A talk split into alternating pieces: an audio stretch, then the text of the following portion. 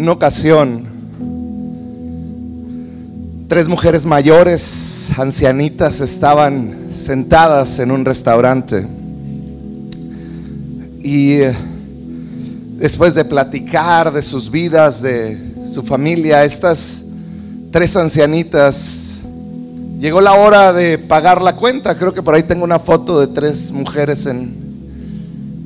Y llegó la hora de pagar la cuenta y llega la cuenta y la primera lo ve y no llega. Con vergüenza saca de su bolsa unos lentes y se los pone. Y voltea con sus amigas y les dice, solo lo uso cuando la letra está muy pequeña y rápido se los quito. Le pasa la cuenta a la segunda y la segunda intenta y tampoco. Saca de su bolsa más avergonzada y saca sus lentes, se los pone y les dice, es que yo solo los uso cuando hay poca luz. Y le pasan la cuenta a la tercera y la tercera se suelta riendo, saca sus lentes de fondo de botella, se los pone. Y le dice, yo solo los uso cuando quiero ver. Yo solo los uso cuando quiero ver. Es triste pensar que algunos de nosotros preferimos no ver con tal de estar cómodos o de que la gente nos perciba de cierta manera. Es increíble pensar que algunos de nosotros preferimos no ver por no incomodarnos, por lo que otros pueden llegar a pensar acerca de nosotros. Muchos prefieren ignorar situaciones en su vida y no tratarlas, no tratar esa falta de visión en su vida por no verse mal y prefieren vivir sin ver.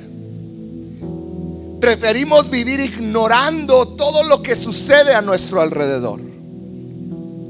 Hay un término que utilizan mucho en inglés psicólogos y en general la gente.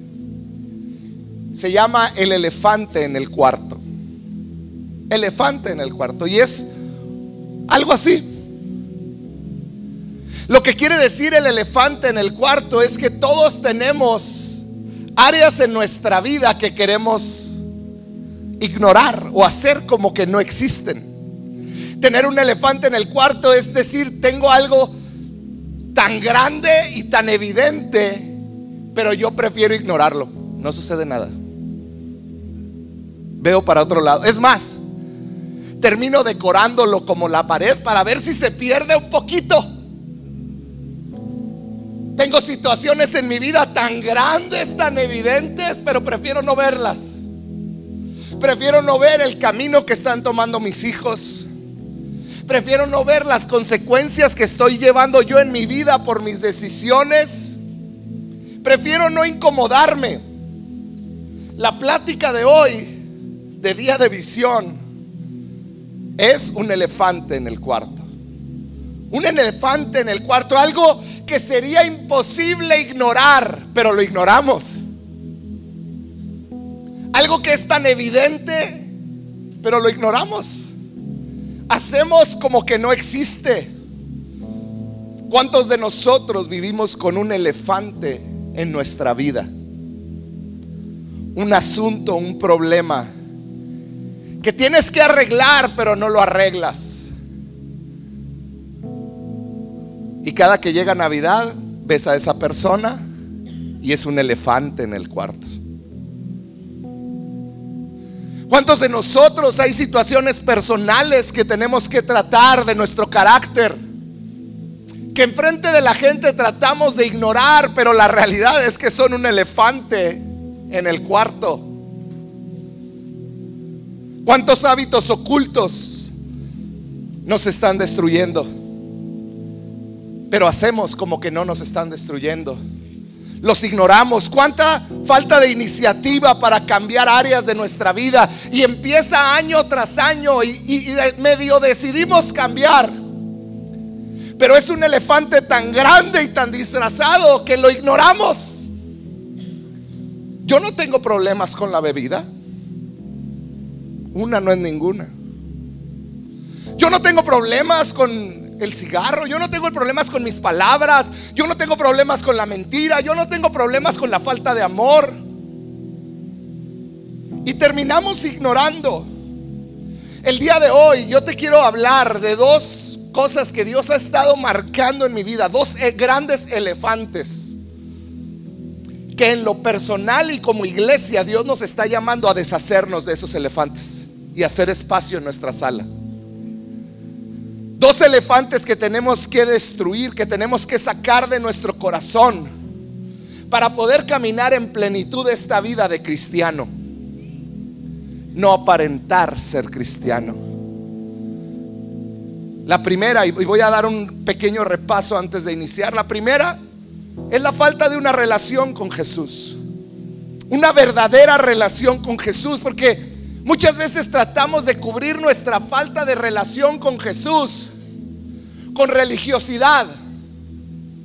Yo, el elefante no es que no vienes los domingos. Puedes venir cada domingo y no tener una relación con Jesús.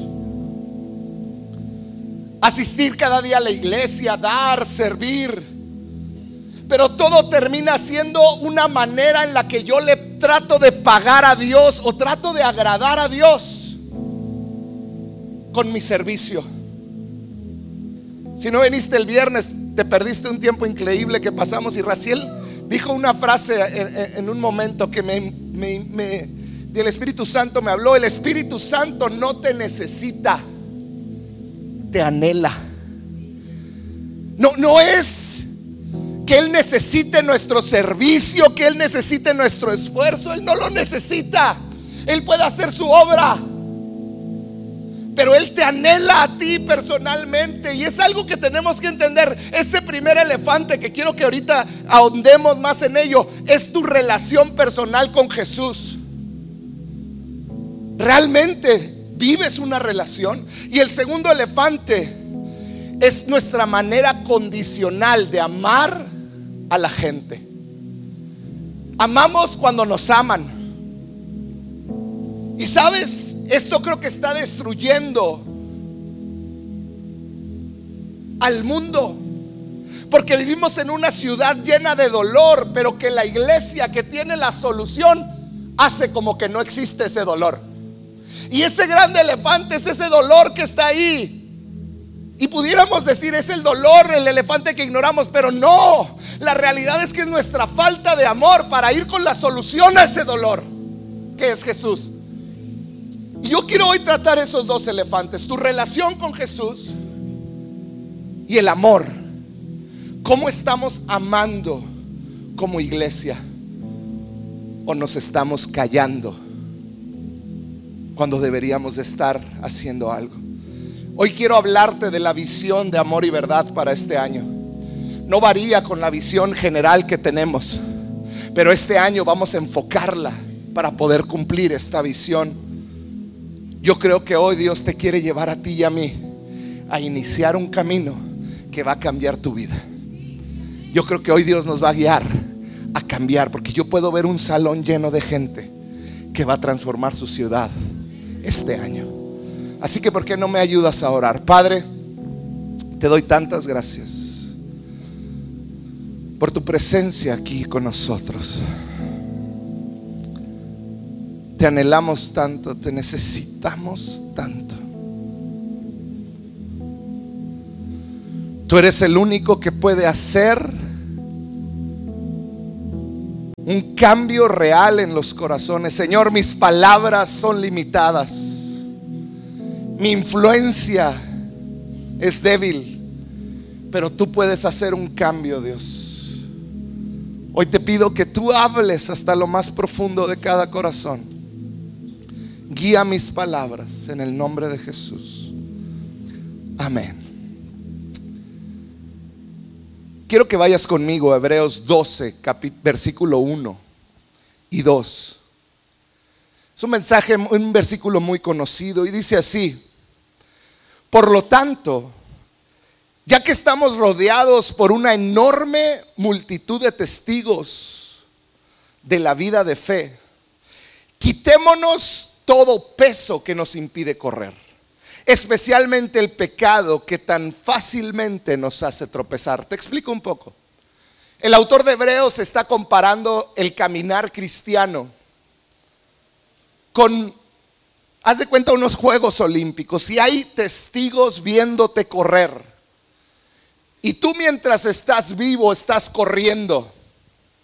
Estás avanzando, eres parte de esta carrera. Y él dice, quítate todo peso que te impida correr. Especialmente el pecado, que ese es el peso que te limita tu manera de correr. Que tan fácilmente nos hace tropezar. Y dice, y corramos con perseverancia la carrera que Dios nos ha puesto por delante. Primero nos dice qué tenemos que hacer. Y luego el siguiente versículo nos da la manera. Dice, esto lo hacemos al fijar la mirada en Jesús, el campeón que inicia y perfecciona nuestra fe, debido al gozo que le esperaba, Jesús soportó la cruz sin importarle la vergüenza que ésta representaba. Ahora está sentado en el lugar de honor junto al trono de Dios. Fíjate, dice, tú y yo vamos a poder correr Vamos a poder quitar ese pecado fijando nuestros ojos en el gran precio, en, la, el gran recompensa, en Jesús. Dice, fija tus ojos en Jesús, es la única manera que vas a poder correr esta carrera del cristiano. La única manera que vas a poder lograr algo en tu vida cristiana es dejando de poner atención a ti mismo y poniendo atención en Jesús. Porque cuántas veces, yo te quiero, pregúntate a ti mismo, ¿cuántas veces has decidido cambiar algún área de tu vida? Y has dicho, ahora sí voy a cambiar, me voy a esforzar. Y, y quizá lo logras por un tiempo. Y dices, wow, ahí la llevo. Pero invariablemente cuando es un esfuerzo personal, llega un momento donde quedamos cortos, donde fallamos. Pienso mucho en gente que tiene una adicción y que asiste a lugares como Alcohólicos Anónimos, que no me malentiendas, le ha ayudado a mucha gente pero es gente que vive con un perro rabioso amarrado, que en cualquier momento se los puede devorar. Y viven con el temor de volver a caer a lo mismo, porque el anhelo profundo ahí está. Pero en Cristo es distinto, dice, tú puedes lograrlo si dejas de fijarte en ti y levantas la mirada y puedes verlo a Él. Entonces es cuando tu vida puede ser transformada, puede ser cambiada. Lo mismo que le pasó a Pedro cuando caminó en el agua. ¿Recuerdas esa historia? Pedro está caminando encima del agua porque Jesús le dijo, ven. Y mientras Pedro mantuvo su mirada en Jesús, él caminó. En el momento en el que empezó a ver las olas, los problemas, el agua, la profundidad, quizá un tiburón haciéndole así. No lo dice, pero por algo se asustó. Pedro quitó la mirada de Jesús y la puso en él y en su capacidad de acuerdo a los problemas y se hundió. Este año quiero ayudarte como iglesia. Queremos ser esos facilitadores que te van a ayudar a caminar con tus ojos fijos en Jesús. ¿Y cómo lo vamos a hacer? Dios me ha estado hablando mucho a mi esposa y a mí, esto es algo que hemos platicado ella y yo. Y hay estos dos grandes elefantes que como cristianos tendemos a ignorar, a hacer como que no existen.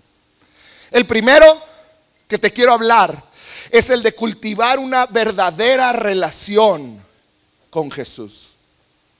Muchos Venimos a la iglesia, hacemos todo lo que un cristiano debe de hacer. Quizás das tu diezmo, sirves en algún área, pero no tienes una verdadera relación con Jesús. Conocimiento de Él, quién es Él, qué quiere de mí.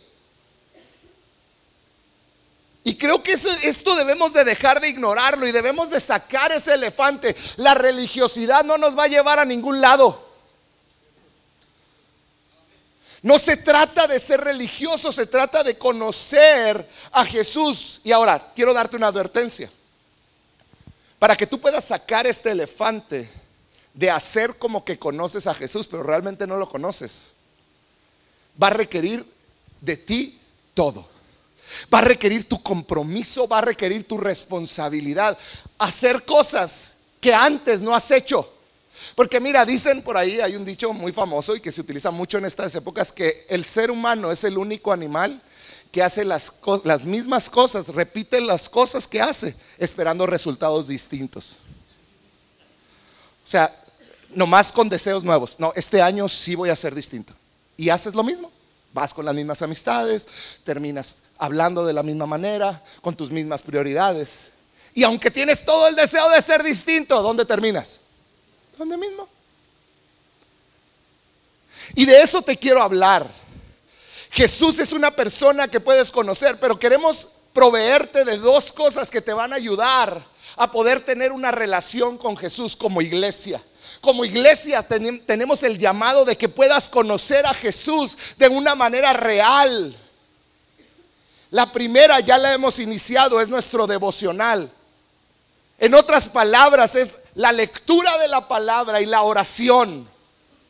Tenemos que ser un pueblo que lee la palabra y sabe orar.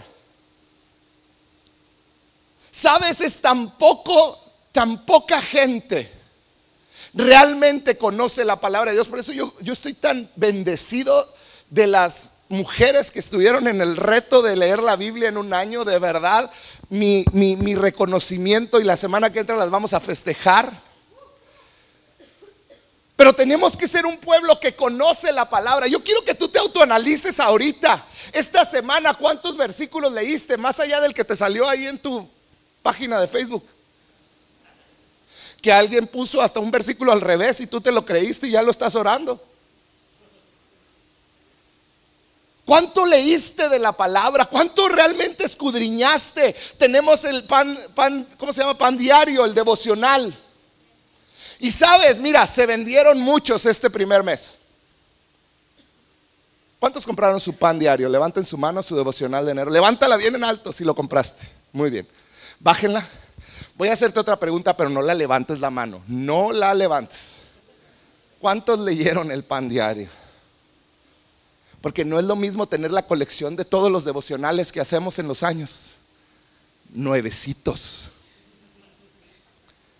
Es tiempo que realmente leas la palabra de Dios. Es tiempo de que realmente empieces a buscarla, a escudriñar, a memorizar, a meditar la palabra de Dios. Que realmente hagas un compromiso de atesorar la Biblia en tu vida diaria. También vamos a estar impulsando la oración. Los miércoles vamos a estar orando de cada semana. También vamos a estar teniendo, si te perdiste la velada de este, de este, fin de semana, vamos a tener tres o cuatro veladas a lo largo del año, propiciando el mover del Espíritu Santo, la oración, la búsqueda. Como iglesia queremos darte las herramientas para que puedas realmente tener una relación y conocer a Jesús. Ahora, esa es una de las cosas que puedes hacer para conocer, iniciar este proceso de conocer a Jesús. La segunda que puedes hacer es, mira, muchos a pesar de que tenemos años en los caminos del Señor, seguimos siendo niños, que somos llevados por corrientes, por doctrinas, por el viento, por problemas. Y eso se debe a una cosa, la falta de madurez. Y yo le preguntaba, Señor, ¿cómo podemos madurar como iglesia en nuestro caminar contigo? ¿Cómo puedo madurar?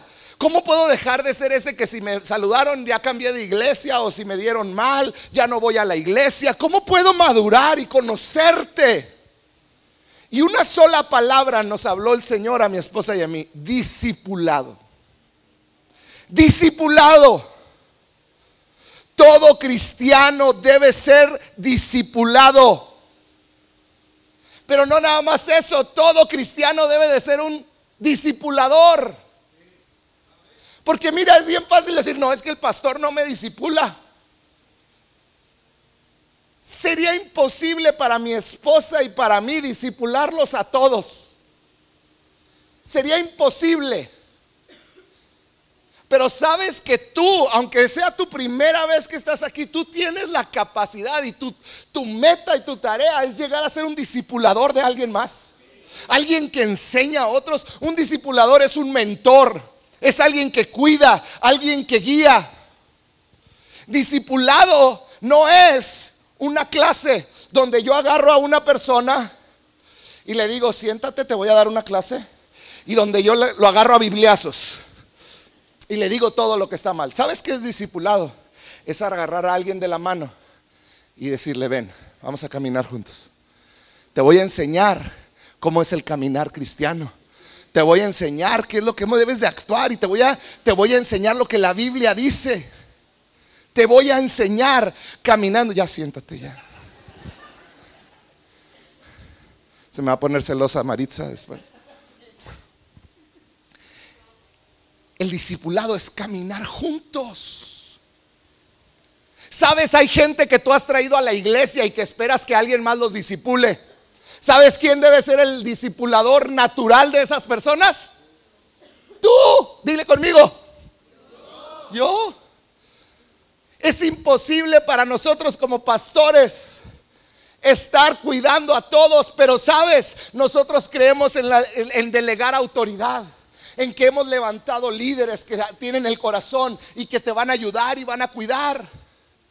Discipulado, qué importante.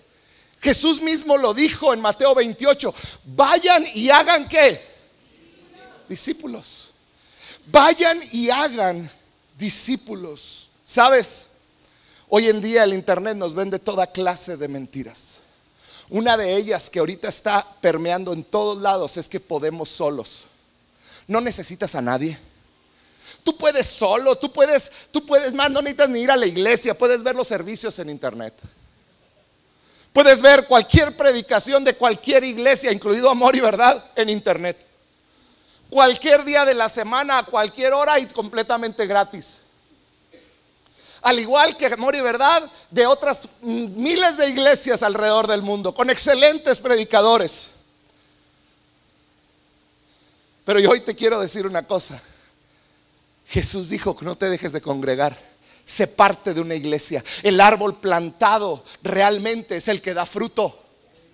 Permítete ser discipulado. Mira, el discipulado cuesta, no dinero, cuesta algo más caro tu tiempo, tu orgullo. El que tienes que someterte a otra persona, que tienes que abrir tu corazón. Y sabes, mi esposa me, empezó a leer un artículo hace unos días que, me, que me retó. Y te quiero hacer yo esta pregunta que mi esposa me hizo. ¿Hay alguien que te hace las preguntas difíciles e incómodas en tu vida? ¿Hay alguien que, te, que se mete en los temas sensibles de tu vida? ¿Hay alguien que te confronta y te dice, estás mal en eso? ¿O no hay nadie en tu vida? ¿Hay alguien que se mete y te dice, Carlos, ¿cómo está tu vida sexual? Miren, se puso de todos colores.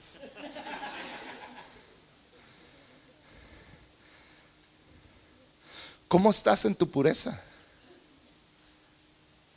¿Sabes cómo está tu economía como matrimonio? ¿No te estás endeudando demasiado?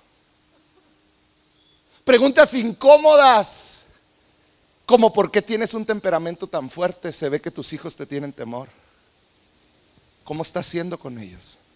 Preguntas tan fuertes como decirte, se me hace que hablas mucho de otras personas cuando ellas no están presentes. Se me hace que te sientes por todo. Se me hace que todo lo tomas personal. Puedo ver en ti que necesitas conocer más de Dios. Estás leyendo la Biblia. ¿Quién te hace esas preguntas incómodas? Y de verdad quiero que lo consideres. Porque si no hay nadie que te esté haciendo preguntas que te empujan a crecer, entonces no estás creciendo. Por eso es valiosísimo el discipulado, porque el discipulado te ayuda a confrontarte contigo mismo y decir, estoy mal en esta área. Sí, cierto, no estoy haciendo ejercicio, no estoy creciendo en mi vida física, emocional.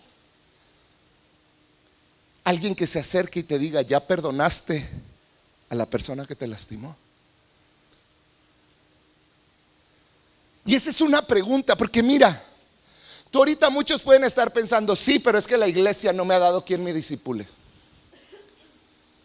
Es tan difícil disipular a quien no quiere ser discipulado. No, perdóname.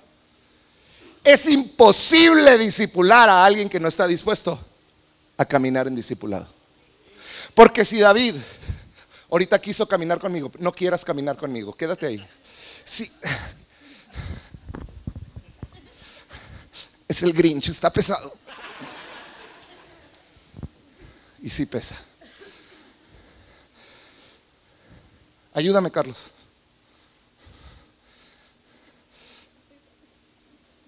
Lo, lo, podemos arrastrar entre varios y cargar.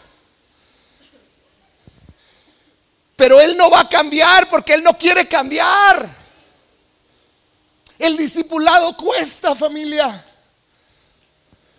El discipulado tiene un costo.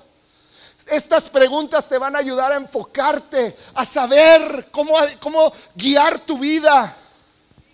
Porque una persona que se acerca y te pregunta, ¿cómo estás? ¿Cómo está tu vida de pureza sexual? ¿Sabes qué es lo que está haciendo esa persona? Está demostrando que te ama. Está demostrando que le interesas. Discipulado no es solo conocer la palabra de Dios es una ayuda para que tú y yo podamos practicar y vivir la palabra de Dios diariamente. Nunca, fíjate, no importa si tienes 50 años en el Evangelio, nunca eres demasiado maduro como para no necesitar a alguien de tu lado. Nunca. Nunca lo eres. Hoy yo te quiero decir, atreve a incomodarte, a permitirte crecer, porque crecer duele te vas a tener que decidir o voy a repetir mis patrones de mi vida año tras año o este año quiero crecer. Ahora, como iglesia, ¿cómo te vamos a ayudar con eso? Y hay varias maneras que te vamos a ayudar a incomodarte. La primera es que a principios de febrero aproximadamente vamos a iniciar un nuevo curso que se va a llamar Nuevos Comienzos. Yo quiero hacerte una pregunta. ¿Cuántos de aquí tienen un año o menos en la iglesia. Levanta tu mano, aproximadamente. Levanten su mano. Levanten su mano. Puedes ver. Muchos. Este curso se va a llamar Nuevos Comienzos y es para todos ustedes que tienen menos de un año en la iglesia. Pero déjame te digo otra cosa.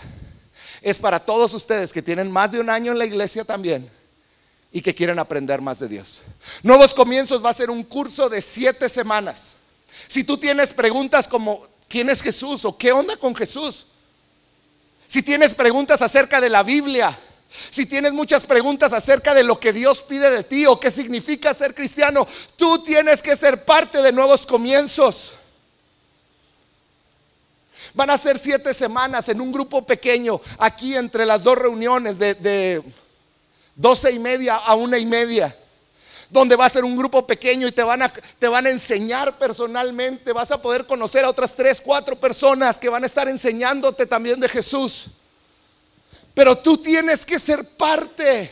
Tienes que decidir venirte una hora antes, ser parte, tomar parte en las actividades que van a surgir durante la semana con tu pequeño grupo.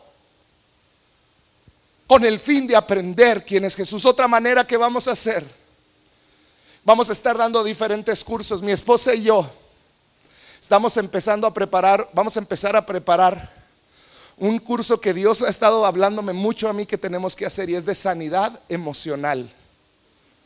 Heridas que tenemos guardadas de años de nuestra niñez, que son un elefante, un abuso, una violación, una mala relación de tus padres, un divorcio Situaciones que ahí están, abuso en tu matrimonio y son elefantes que están ahí en tu vida.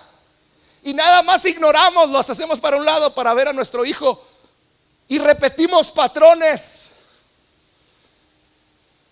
Cursos como un curso de alabanza para los que quieren aprender más de la alabanza, que es alabar a Dios, la oración, etcétera.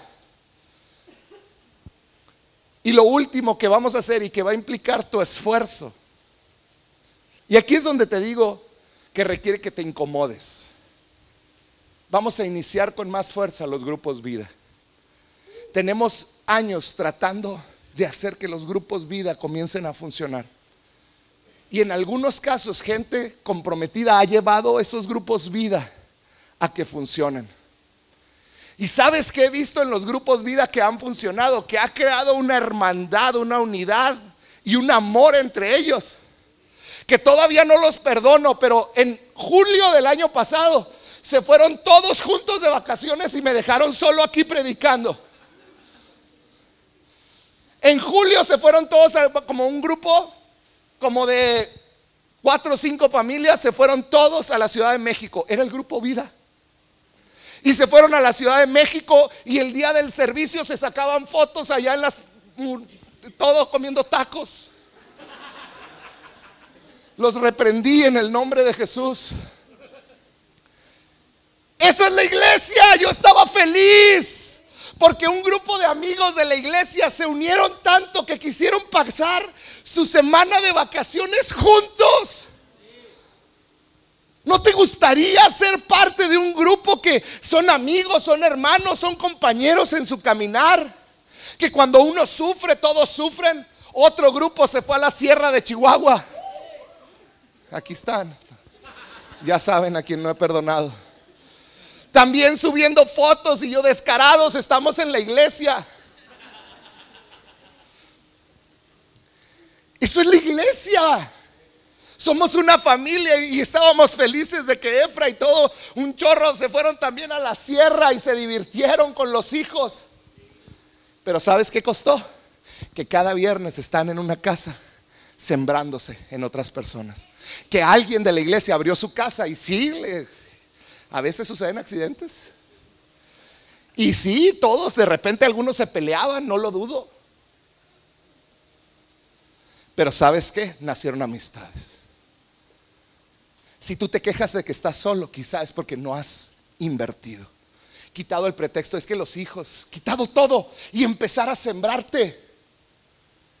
Quieres crecer, necesitas ser parte de un grupo vida. Y voy a cambiar el concepto de grupos vida porque sé que todo debe de ir mejorando. Antes era, inicia en julio y termina en diciembre, ¿verdad? Y todos, ya el pobre este, anfitrión vuelto loco en noviembre, que ya queriendo correr a todos. No me lo dicen, pero yo también fui anfitrión. Los grupos vida a partir de los siguientes meses van a ser de seis semanas nada más.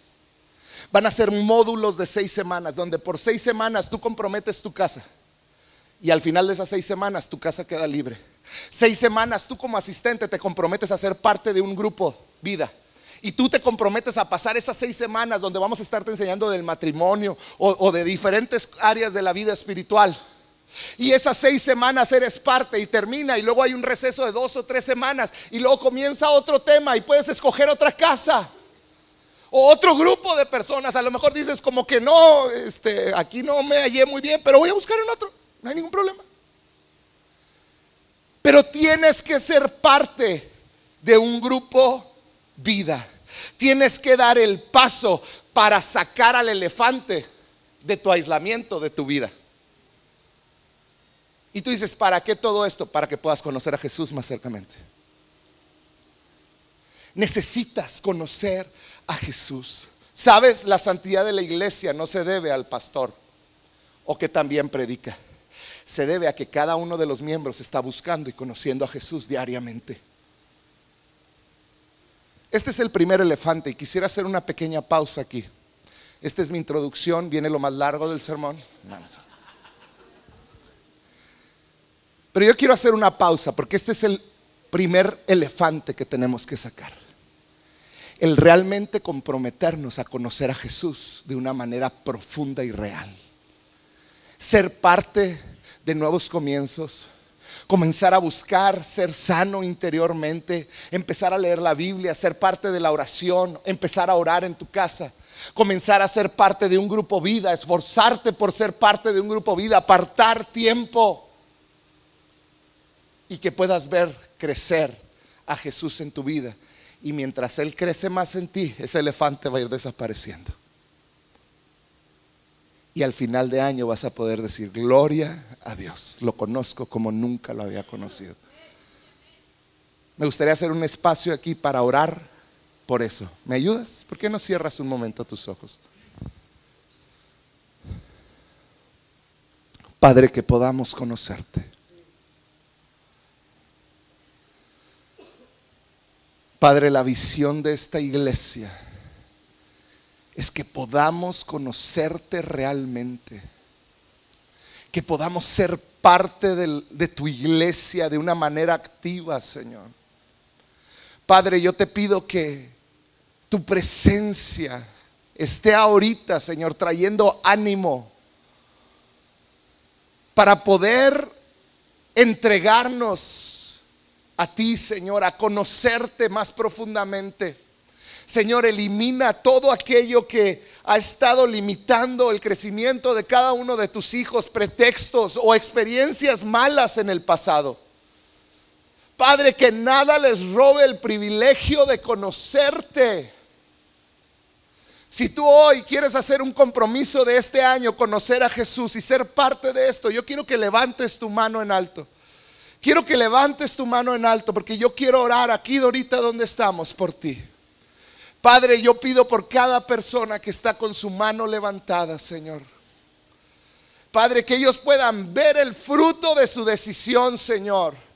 Padre, que a pesar de que cause incomodidad, ellos puedan ver el fruto. Y que puedan ver que es bueno, Señor, para sus vidas. Llénalos de fortaleza de pasión y de decisión, Señor, en el nombre de Jesús. Amén y amén. Quiero hablarte del segundo elefante.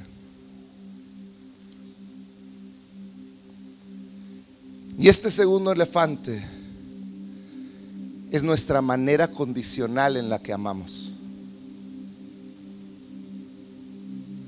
Para ti y para mí, lo natural es amar a quien nos ama, ¿no es cierto? Si alguien te ama, tú le puedes amar. Es aceptar a quien nos acepta. Pero si alguien nos rechaza, también nos es natural rechazar. Si no me aman, yo tampoco lo amo. Si no me aceptan, ¿por qué lo tengo que aceptar yo?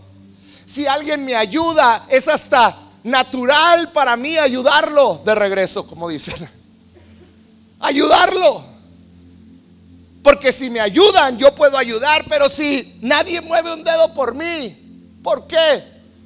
Las redes está lleno de escritos de este tipo. No lo merecen tu amor si ellos no te amaron primero.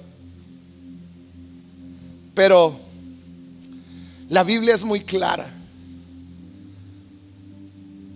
Y en primera de Pedro, Pedro está hablando en el capítulo 4 de lo que es vivir para Dios, cómo debe de ser tu vida para Dios. Y en el capítulo 4 Pablo empieza a decir, mira, vas a enfrentar problemas cuando decides amar a Dios, vas a enfrentar dificultades y Pablo empieza a hablar de muchas cosas. Pero llega primera de Pedro 4, versículo 8 y Pedro, Pedro dice lo siguiente, lo más importante de todo, o sea, viene a decir, mira, todo lo que te dije lo puedes olvidar. Pero lo más importante de todo es que sigan demostrando profundo amor unos por otros. Porque el amor cubre gran cantidad de pecados. Está diciendo, fíjate lo que está diciendo Pedro. Pedro está diciendo, lo más importante es que ames aunque te lastimen. Porque cuando tú amas con ese amor de Dios, ese amor cubre un chorro de errores que pudieron haber cometido en tu contra. El amor cubre multitud de errores de otras personas. Si tú realmente amas con el amor de Dios, aunque una persona te escupa, tú lo puedes amar. Tú lo puedes amar. Y dice más adelante, el siguiente versículo dice, versículo 9, abran las puertas de su hogar a un grupo vida. Con alegría al que necesite un plato de comida o un lugar donde dormir.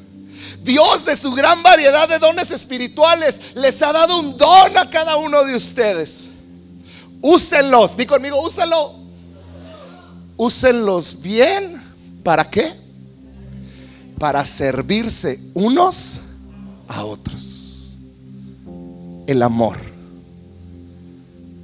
El amor.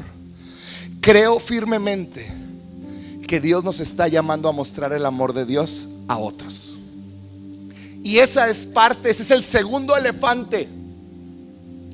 Porque cuando realmente no amamos, tenemos, guardamos cosas negativas en nuestro corazón y aunque tratamos de ignorarlas, es un gran elefante pintado en medio de nuestra sala, en medio de nuestro corazón, donde realmente no amamos. El amor cubre gran cantidad de pecados, de errores. Y fíjate, Jesús lo dijo todavía más allá. Jesús fue más claro todavía que Pedro. Eh, el libro de Mateo capítulo 5. Dice, tienes que amar aunque te lastimen. Dice, ustedes han oído que se dijo, ama a tu prójimo y odia a tu enemigo. Eso era lo que se predicaba en aquel entonces. Ojo por ojo.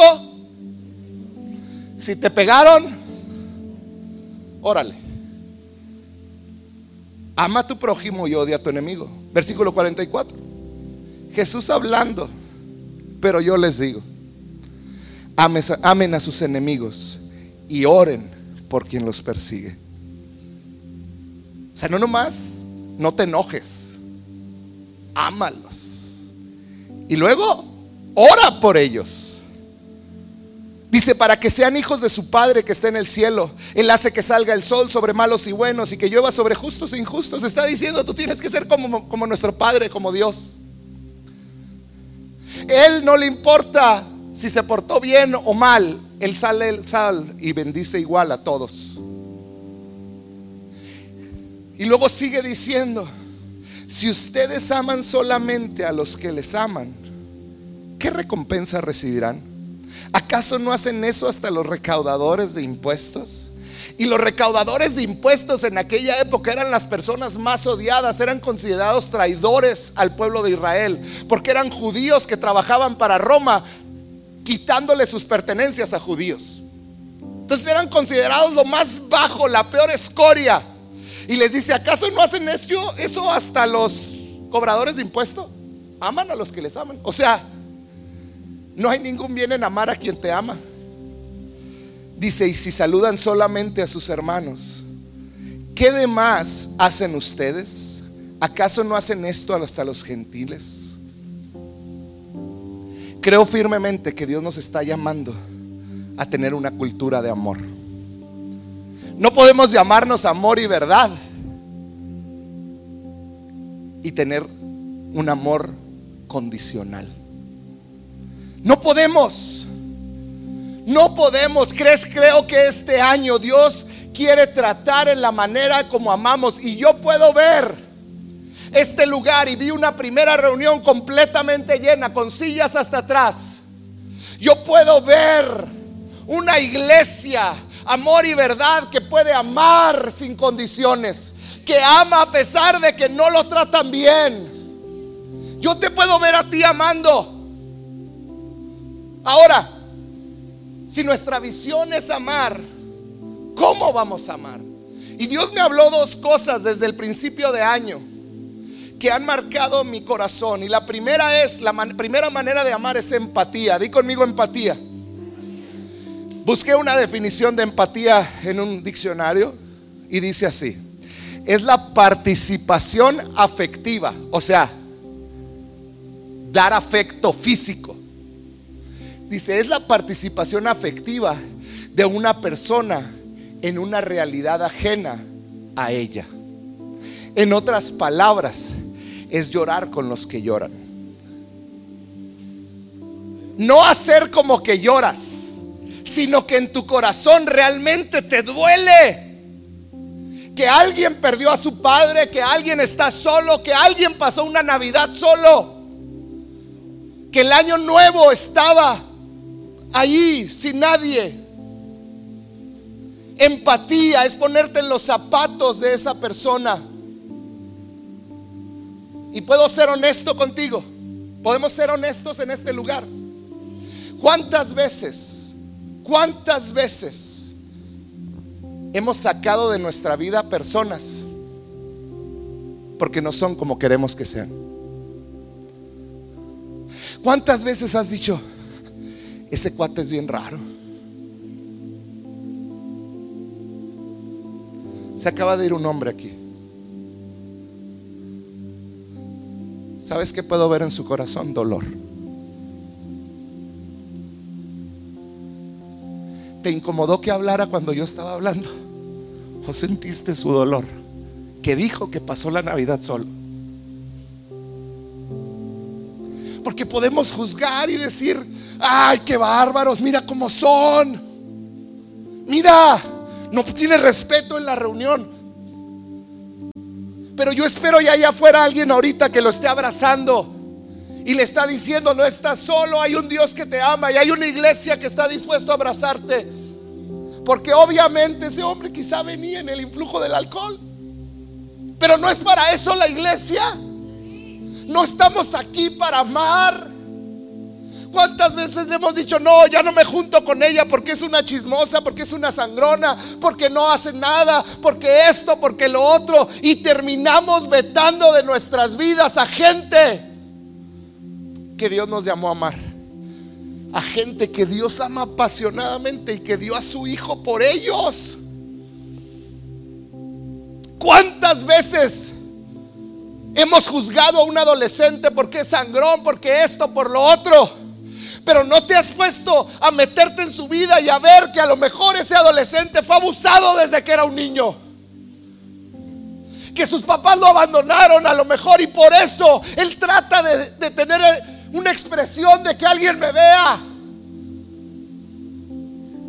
¿Cuántas veces simplemente echamos a la gente para un lado porque no es como queremos que sea? Hoy te quiero decir, amor y verdad debe de ser una iglesia que ama. O oh, no que la gente la pisotea.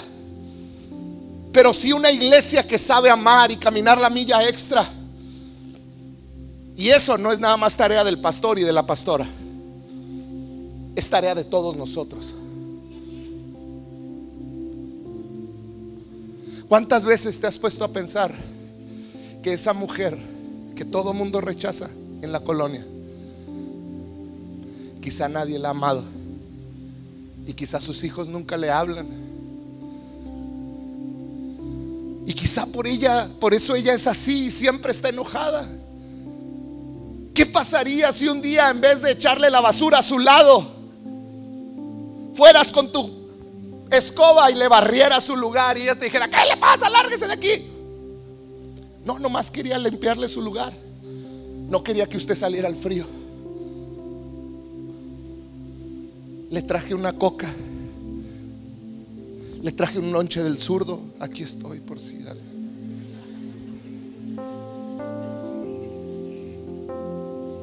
¿Qué pasaría si dejáramos de juzgar a la gente y empezáramos a amarla? ¿Qué pasaría si a tu jefe que se la pasa gritándote lo sorprendieras esta semana amándolo, llegando a la hora que tienes que llegar? Y con un lonche del zurdo. En un mes, mira. Y no me refiero a que ganes su aprobación, sino que en un mes va a estar aquí diciendo, pues, ¿qué le pasa a este tipo? Ser empático es entender cada, cada cabeza es un mundo y cada vida tiene todo un bagaje atrás de él. ¿Cuántos homosexuales son rechazados por las iglesias? ¿Cuántos? No son los que más necesitan encontrarse con un padre que los ama, que les va a ayudar a entender quiénes son en Cristo. Yo he tenido en primera fila el miércoles una pareja de hombres hablándose cerquita y muchos me volteaban a ver y yo predicaba con más ganas del amor. Porque eso es la iglesia, familia. Tenemos que aprender a mostrar amor, a abrazar, no a rechazarnos entre nosotros mismos, no a, a marcar líneas de separación. Tenemos que aprender a amarnos.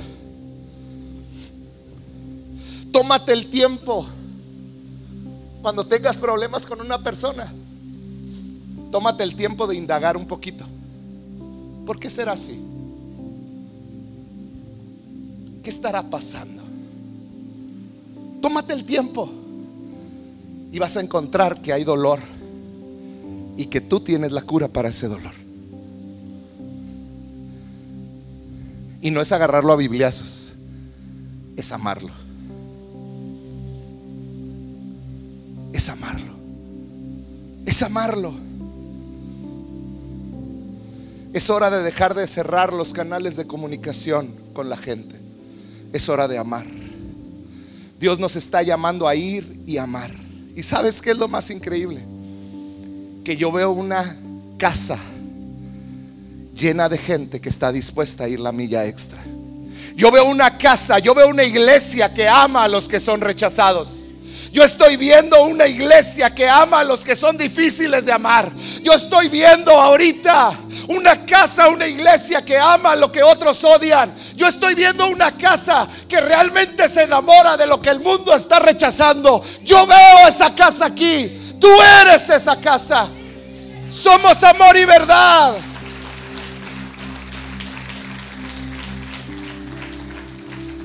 Es hora de comenzar a hacer lo que la Biblia dice. Amar a los que nos maldicen. Amemos. Esa es una actitud que vamos a estar sembrando desde aquí día y noche. Y la segunda manera de amar es compasión. Y yo defino compasión como ser una extensión de las manos de Dios. Quiero agradecer porque ahora en diciembre pudimos hacer muchas cosas gracias a tu generosidad. Y una de las cosas que tuve la oportunidad de ir con mis hijos es al kilómetro 30 a entregar despensas. Y fue un buen grupo de aquí de la iglesia, yo agradezco. Pero más que agradecerles, yo sé que su corazón salió lleno. Porque vimos gente que sin necesidad de agarrar la Biblia se entendió que Dios le amaba por una simple despensa que entregamos mano a mano. Por un abrazo. Por una expresión de amor. Compasión es ser las manos de Dios. Es que por medio de actos de amor la gente pueda ver el amor de Dios a través de ti. Es mostrar compasión a los desvalidos, a los que están en las calles, a las viudas, a los huérfanos, a los ancianos. Es mostrar compasión a aquellos que necesitan ayuda. Y regularmente tenemos un ministerio que se llama compasión y, y, lo activamos en diciembre. Pero a partir de este año va a ser parte esencial de lo que es la iglesia, compasión, porque son nuestros actos de amor hacia la sociedad. Y vamos a tener tres o cuatro eventos durante el año de compasión. Quizá en algún momento del año voy a llamar a la iglesia a cooperar para irle a arreglar la casa a alguna viuda. Y vamos a llegar y le vamos a cambiar todo lo que podamos. Si podemos, muebles, muebles. Arreglarle todo lo que nadie le ha arreglado en años. Limpiarle el patio, limpiar la casa, impermeabilizarle. Todo lo que ella necesite. Porque eso es la iglesia, los brazos de Jesús. Vamos a tener eventos de distintas maneras. A lo mejor vamos a ir a orfanatorios o, a, lugares de ancianitos. Vamos a ir a, a lugares marginados. Pero tenemos que activarnos y eso no es tarea del pastor. Somos nosotros los que debemos demostrar compasión. Yo quiero que estés orando por Carlos y por Damaris. Ellos son los encargados de compasión y van a empezar a desarrollar estos proyectos de ayuda a la gente, de la cual tú vas a ser parte. Nosotros vamos a proveer como iglesia las herramientas, tú vas a ser el que va a entrar Va a requerir de tu esfuerzo, va a requerir de tu tiempo, va a requerir de ti. Empatía y compasión. Quiero terminar con un libro que comencé a leer de nuevo hace unos días. Y leí la historia. Este autor contó la historia de cuando él era un niño, como de 10, 11 años. Él era hijo de un predicador. Y su padre fue invitado a la ciudad de Honolulu, en Hawái, que ya mandé por si me quieren un día invitar a mí, también yo voy. Pero lo invitaron a una convención muy grande en Hawái, ahí en Honolulu. Y este pastor estaba ahí con su hijo, se llevó a su hijo. Y ese pastor había sido pastor en la ciudad de Honolulu en su juventud, había sido pastor de jóvenes. Predicó el pastor enfrente de una multitud en una, en una, arena. Y después de predicar se baja y, y se pone a hablar con un, una persona del pueblo ahí de Honolulu, de la ciudad. Voltea el pastor con su hijo y le dice, hijo, acompáñame. Y salen los dos, se suben a una camioneta los tres, se suben a una camioneta y se van rumbo al centro de la ciudad de Honolulu. El papá y este hombre residente de Honolulu iban nerviosos ambos. Iban nerviosos, no sabían qué iba a pasar y los veía hablar y este muchacho crecía en nervios. Y voltea a este hombre y le dice al pastor, pastor, me voy a estacionar en un en un pequeño callejón oscuro. Voy a apagar las luces. Le voy a señalar, va a estar a unos metros esta señorita. Quiero que en cuanto yo me estacione, usted va a salir corriendo. La va a agarrar del brazo, la va a jalar. Y cuando ella le vea, usted le va a decir, soy yo tu pastor la va a tomar del brazo y va a correr con todas sus fuerzas con ella. La va a aventar en la camioneta y usted se va a aventar y vamos a salir disparados de ese lugar. Era una mujer que estaba capturada, que por errores de su pasado estaba vendiendo su cuerpo. Este pastor, el muchacho estaba nervioso, llegaron al callejón, el pastor se bajó, agarró a la mujer, la arrancó de un auto al que se iba a subir y le dijo, soy yo tu pastor la tomó del brazo, corrió a la ven, la metió a la ven y salieron a toda velocidad. Pero el que la administraba, el padrote, la vio. Tomó su vehículo y empezó a perseguirlos por toda la ciudad. Este escritor, siendo un niño, cuenta que iba aterrado, que iban a toda velocidad para rescatar a una mujer mal vestida, obviamente en mal estado que el mundo no daba tres cacahuates ya por ella, pero allí iban ellos arriesgando la vida de él y de su hijo. Cuando van, llegó un punto donde no pudieron deshacerse de él y este escritor cuenta que su papá, el pastor y la persona de ahí se bajaron de la camioneta y se agarraron a golpes con el padrote. Al fin pudieron escapar. Y me impresionó la conclusión de este joven. El escritor puso al final, ese día mi papá me enseñó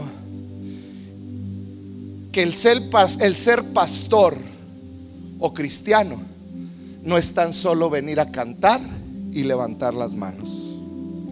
Ser cristiano se trata de ir a las calles y ayudar y salvar a los que, a los que más lo necesitan. Un cristiano no solo asiste a la iglesia para cantar y levantar las manos y sin salir sintiéndose en paz. Un cristiano es aquel que va también a las calles y va y rescata y salva lo que necesita ser salvado.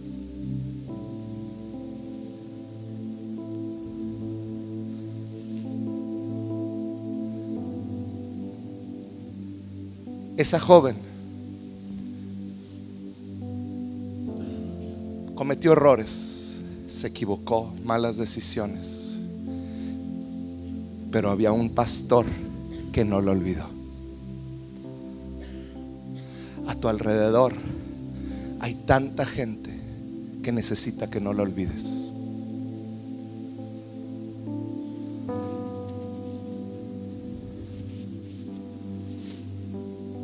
En este momento, en algún, de esta, en algún lugar de esta ciudad, hay alguien que le están dando un diagnóstico de muerte. Hay alguien en algún lugar de esta ciudad que está entrando a urgencias a punto de morir. En este momento, mientras estoy hablando, hay alguien que está muriendo. Y está muriendo sin Cristo. En algún lugar de esta ciudad hay una familia que está llorando en, una funeraria, velando a alguien que amaba. En algún lugar de esta ciudad hay alguna persona tratando de quitarse la vida. Quizá es un joven o una mujer o un hombre. En algún lugar de esta ciudad hay una mujer que está siendo golpeada. O quizá está siendo abusada en este momento. O hay un niño que está siendo abandonado. O un niño que está siendo abusado. En algún lugar de nuestra ciudad hay algún niño siendo golpeado brutalmente. Hay un bebé que está siendo abortado. En algún lugar de nuestra ciudad hay algún matrimonio que está separándose. En algún lugar de esta ciudad hay alguien que está pensando en suicidio. En algún lugar de esta ciudad hay un huérfano. En algún lugar de una ciudad hay un hombre que pasó una Navidad solo y está lleno de dolor. En algún lugar de esta ciudad hay tanta gente sufriendo con tanto dolor que te necesitan. Tenemos que ser la iglesia. Tenemos que despertar. ¿Por qué no cierras un momento tus ojos? Es hora de echar fuera este elefante